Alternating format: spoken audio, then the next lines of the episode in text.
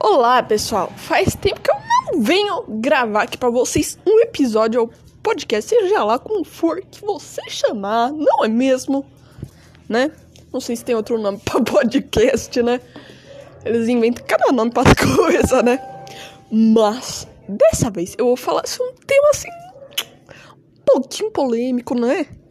Que é eutanásia, né? Infelizmente, né, gente? Às vezes tem que pensar nessas situações, né? Mas eu vim aqui dar a minha opinião, né? Que cada um tem a sua opinião, tal, né? Que às deve usar ou não, né? Não sei. Mas a eutanásia, né? Ela deve ser usada assim, né? Para casos que realmente você vê que não tem jeito, que dê jeito com o bicho, que nesse caso aqui é só sobre cachorro, mas assim, se aplica a qualquer animal, né? e eu acredito que eu nunca precisei usar assim, né? Eu falo assim, tipo, na minha casa, né? Que no caso aqui eu só tive pássaro, peixe e eu tenho agora dois cachorros. Então, né? Mas, então assim, um exemplo disso é quando gato ou cachorro. Apesar que gato eu não sei se tem sinomose. Mas o cachorro eu sei que tem. Então, assim, a sinomose você pode até conseguir fazer o cachorro recuperar, né? Até onde eu sei. Mas, assim, muitas vezes eles ficam com sequela grave, né? Tipo, não conseguir andar. Ou o cachorro ficar tendo convulsão, né?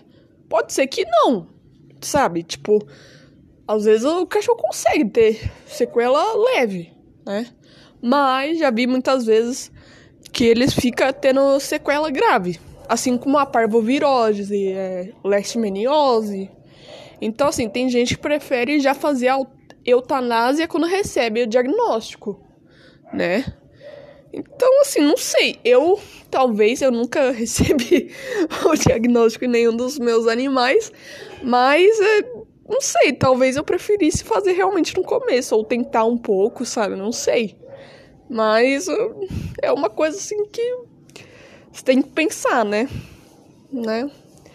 E tem outras coisas também, né? Que inclui, né?